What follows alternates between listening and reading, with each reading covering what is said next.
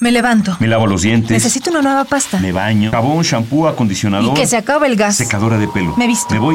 Manejo. El tránsito. El humo. Las llantas. Voy tarde. Clic, clac, clic, clac. Y se va el día. Y tu huella de carbón. Hídrica, ecológica. Nuestra huella en el planeta. El mar es dulce y hermoso, pero puede ser cruel, exclamó don Santiago, el personaje principal de El viejo y el mar de Ernest Hemingway, que en sus páginas nos describe el sentir de un hombre viejo ante la escasa pesca. El mar no solo ha inspirado a poetas y novelistas, sino que ha alimentado millones de bocas desde tiempos ancestrales. Más de 140 millones de toneladas de pescado se extraen anualmente de los océanos, lo que nos habla de su relevancia social, económica y sobre todo nutricional. La sociedad crece a proporciones inimaginables. Vivimos en el Antropoceno.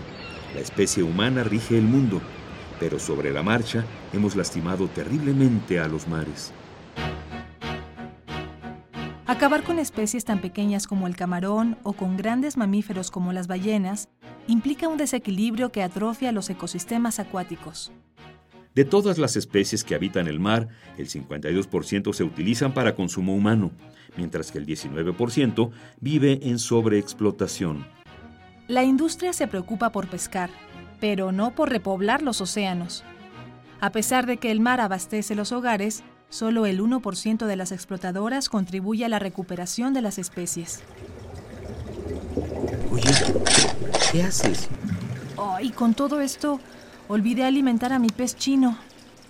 Mira, ¿te gusta mi pecera? Ay, es como tener un pedacito del mar en casa. Bonita planta.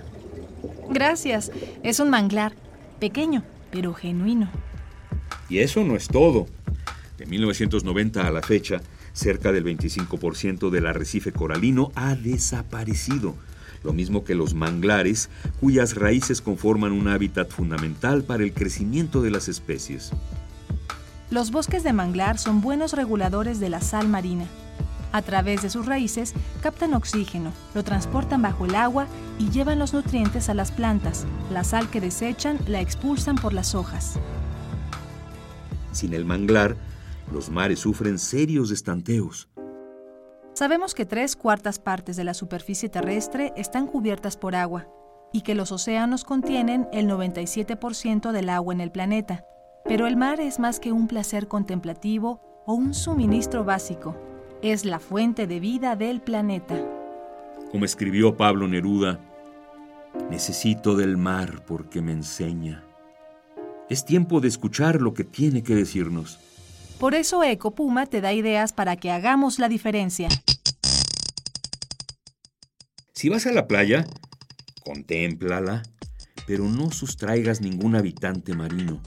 Las especies merecen vivir con respeto en su ecosistema. No compres ni consumas especies exóticas del mar. ¿El pez colorido es afrodisíaco?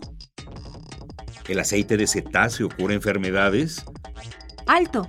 Si no hay consumidores, esta industria no subsiste. Y por favor, no olvides que los desechos tienen un destino. No los arrojes al océano porque puedes acabar con muchas vidas. Hagamos la diferencia. Ecopuma, Universidad Sustentable. Huella de carbono, hídrica, ecológica. Huella humana. Pasos inmediatos, ¿Cuál es la dimensión de tus pisadas? nuestra huella en el planeta.